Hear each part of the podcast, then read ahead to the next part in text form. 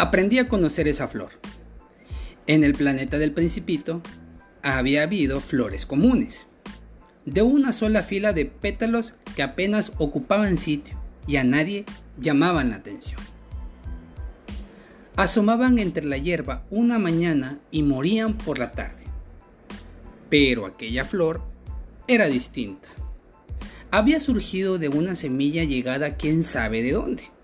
Y el principito había vigilado cuidadosamente aquella ramita tan diferente de las que él conocía. Podía ser una nueva especie de baobab, pero el arbusto cesó pronto de crecer y comenzó a brotar la flor. El principito observó cómo crecía un enorme capullo y presentía que de allí habría de salir una aparición milagrosa. La flor tardaba en definir su forma y en completar su belleza al abrigo de su verde envoltura. Poco a poco escogía sus colores y ajustaba sus pétalos. No quería salir deslúcida. Quería aparecer en pleno esplendor de su belleza.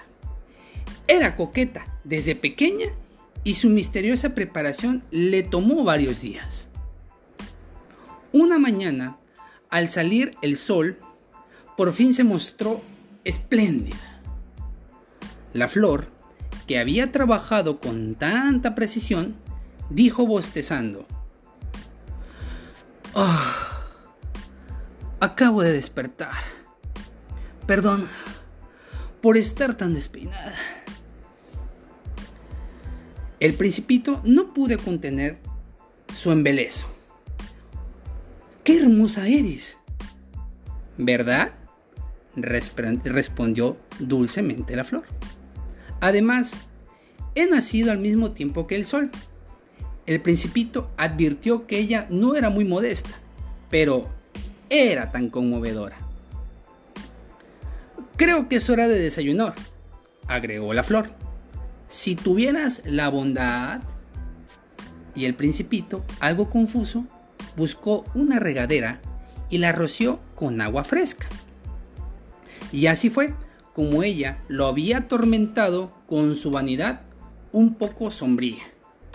Un día, hablando de sus cuatro espinas, le dijo al principito, ya pueden venir los tigres con sus garras. No hay tigres en mi planeta, objetó el principito. Además, los tigres no comen hierba. Yo no soy una hierba, respondió dulcemente la flor. Perdón. En verdad, los tigres no me atemorizan, pero tengo horror a las corrientes de aire. ¿No tienes un biombo? ¿Horror a las corrientes de aire? Si son buenas para las plantas, pensó el principito. Esta flor es muy complicada. Y por la noche, ¿podrás protegerme con un capelo?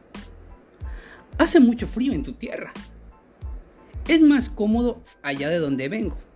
Pero recordó que había llegado como semilla y que era del todo evidente que no podía conocer otros mundos. Entonces interrumpió y disimuladamente tosió dos o tres veces para atraer la, la simpatía del principito. ¿Y el biombo? Iba a traerlo, pero no dejas de hablarme.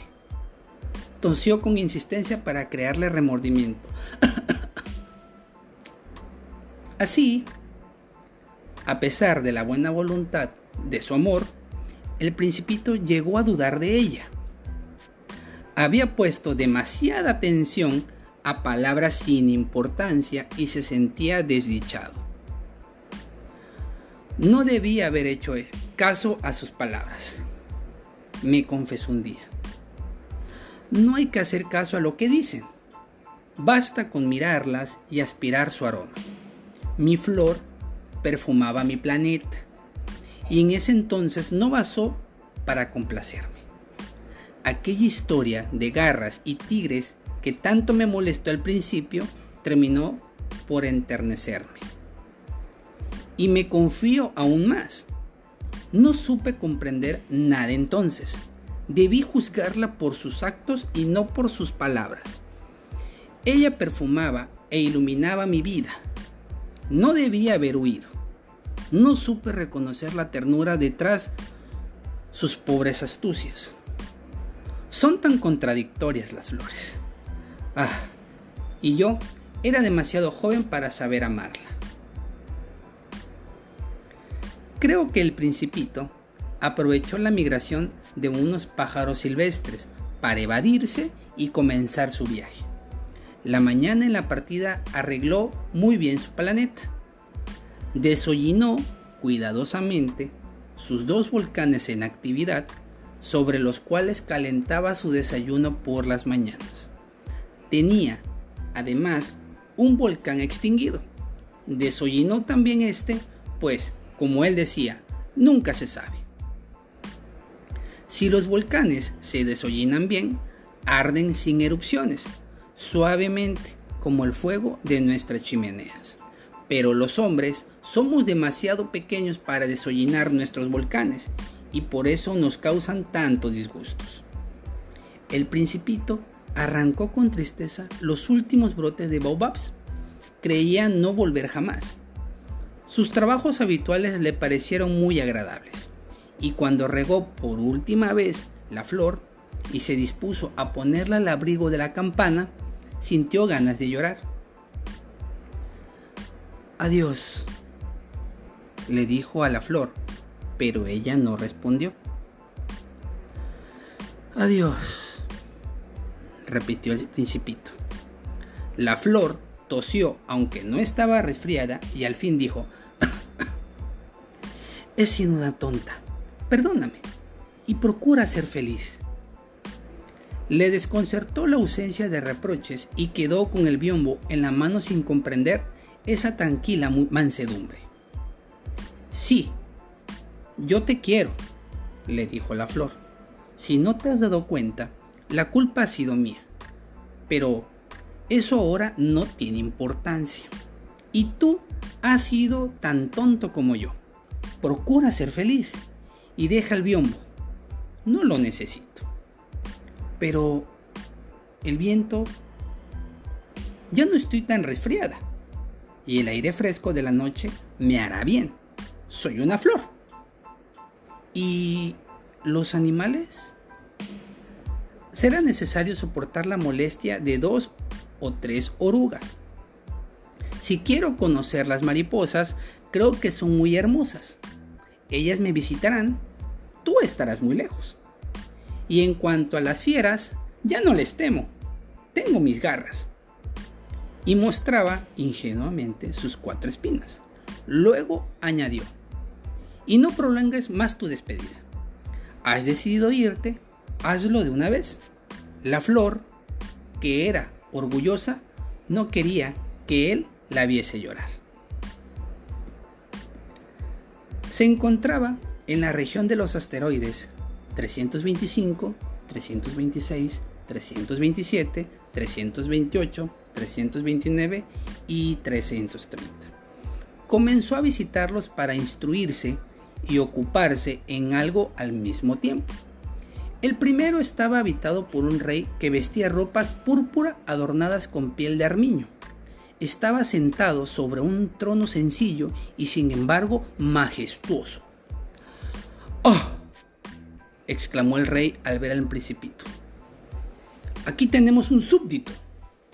Y el principito se preguntó, ¿cómo es que puede reconocerme si nunca me ha visto?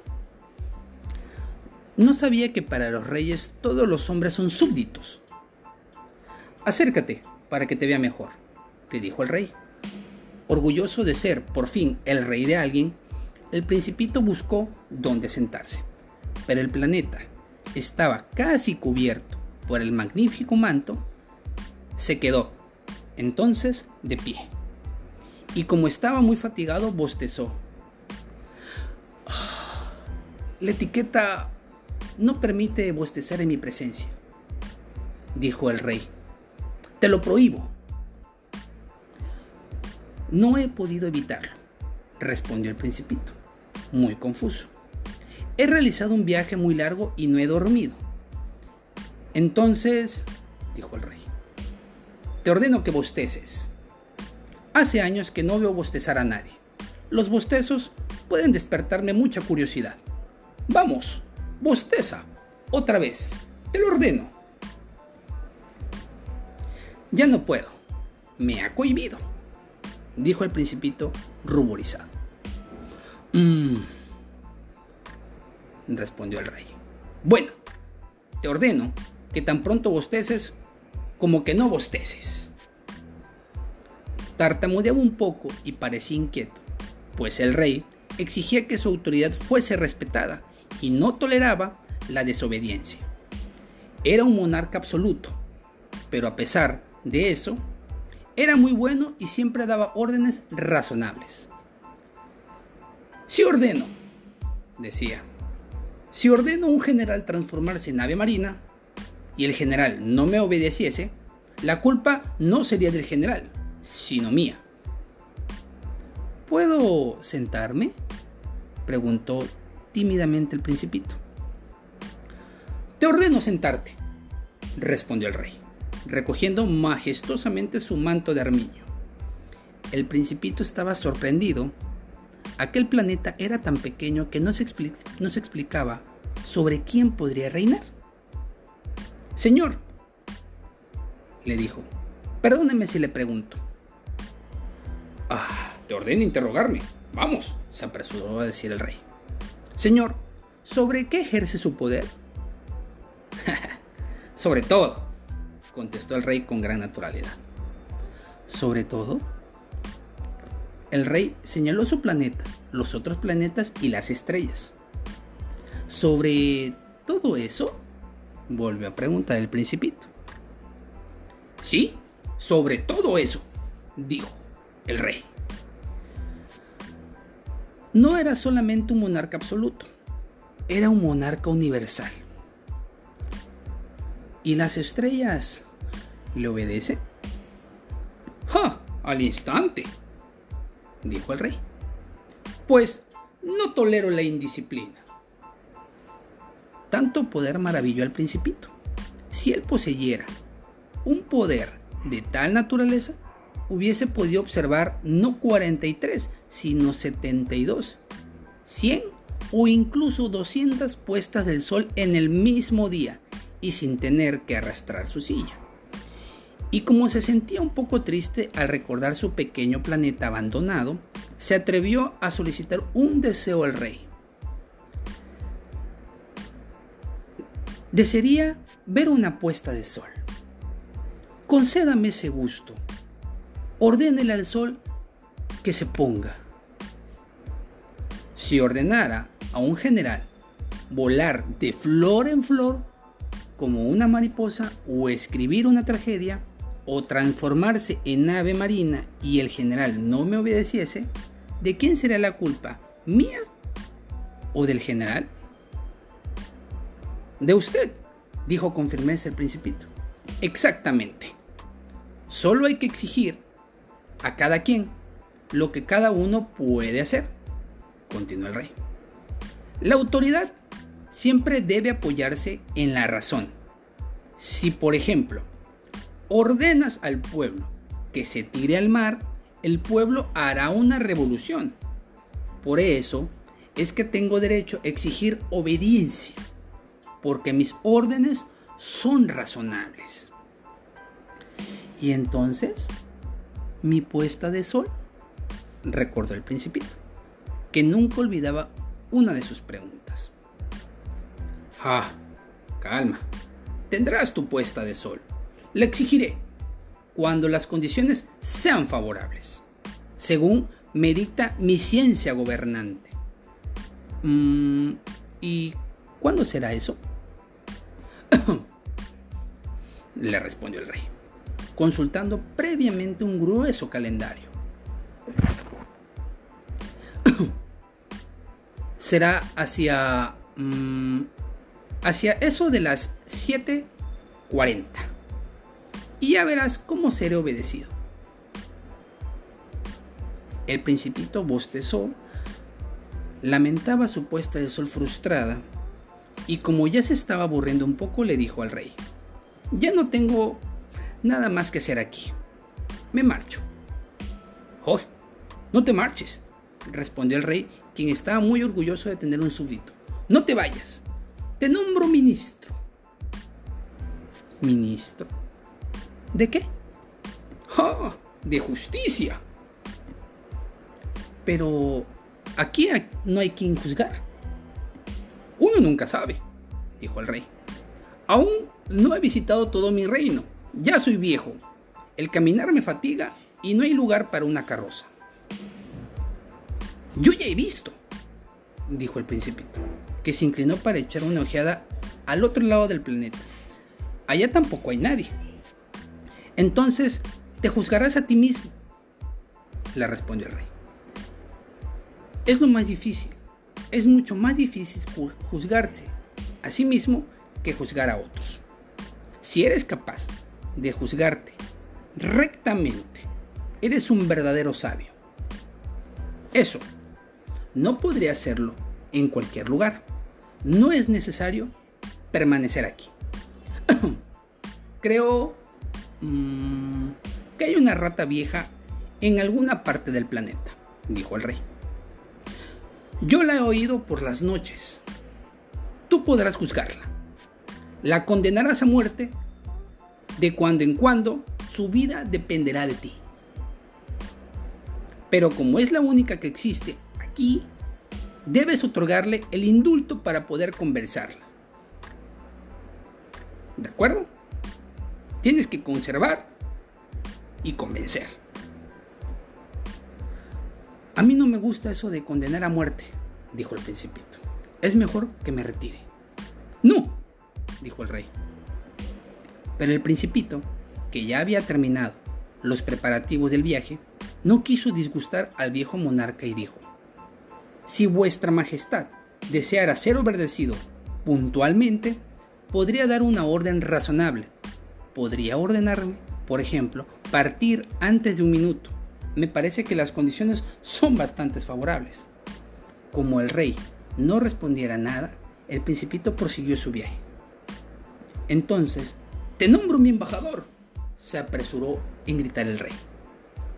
Tenía un aire de gran autoridad. Las personas mayores son muy extrañas, se decía a sí mismo el principito durante el viaje.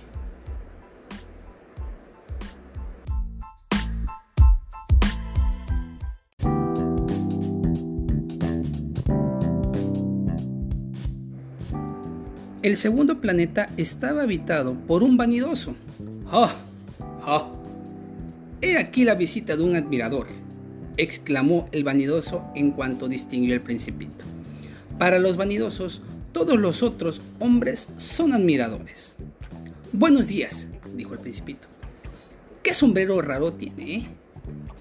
Es para corresponder a la aclamación de los demás, respondió el vanidoso. Por desgracia, Nadie pasa por aquí. ¿Cómo? dijo el principito sin comprender. Golpea tus manos una contra otra, le aconsejó el vanidoso. El principito aplaudió y el vanidoso saludó levantando su sombrero.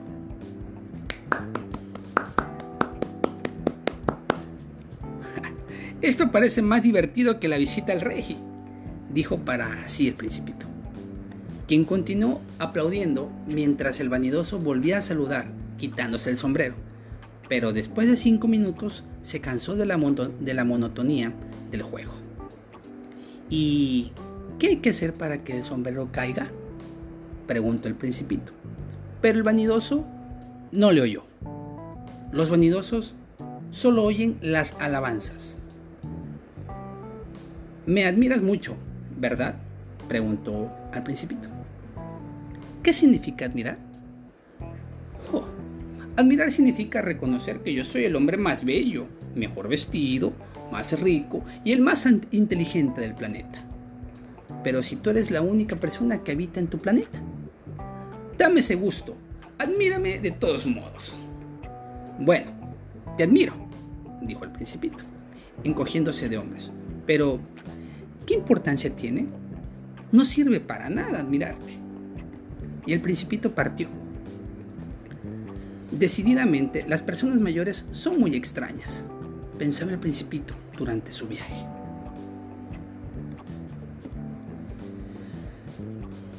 Ah, a mí me encanta esta parte de, de lo que estuvimos, o al menos lo que estuve narrando ahorita sobre estos capítulos, del capítulo 8 al capítulo 11. Y hay una parte que a mí me encanta demasiado, que es cuando el principito conoce a la flor. De hecho, hay una parte donde la flor nació en el planeta del principito y este se encariñaba cada día más de ella. Aunque se desconoce, claro, de qué semilla brotó, para él no parecía importarle. Solo quería cuidarla y en el proceso amarla. Lamentablemente, la flor era tan orgullosa y vanidosa y obviamente en ocasiones egoísta que solo pensaba en ella. Y bueno, trasladándolo al, mundo real, a las cosas que nos vive o que vivimos en la, en la vida cotidiana, ¿cuántas historias conocemos así? En ocasiones uno trata de cuidar, proteger y amar a la otra persona, pero a veces no se está en sintonía. Y por más que uno le busque, si la otra persona no pone de su parte en la relación, no va a funcionar. Y como dicen por ahí, existen personas que llegan a nuestras vidas para amarlas y otras veces para amarse a uno mismo. Y créanme, es tan cierto. Bueno, nos vemos en el próximo capítulo.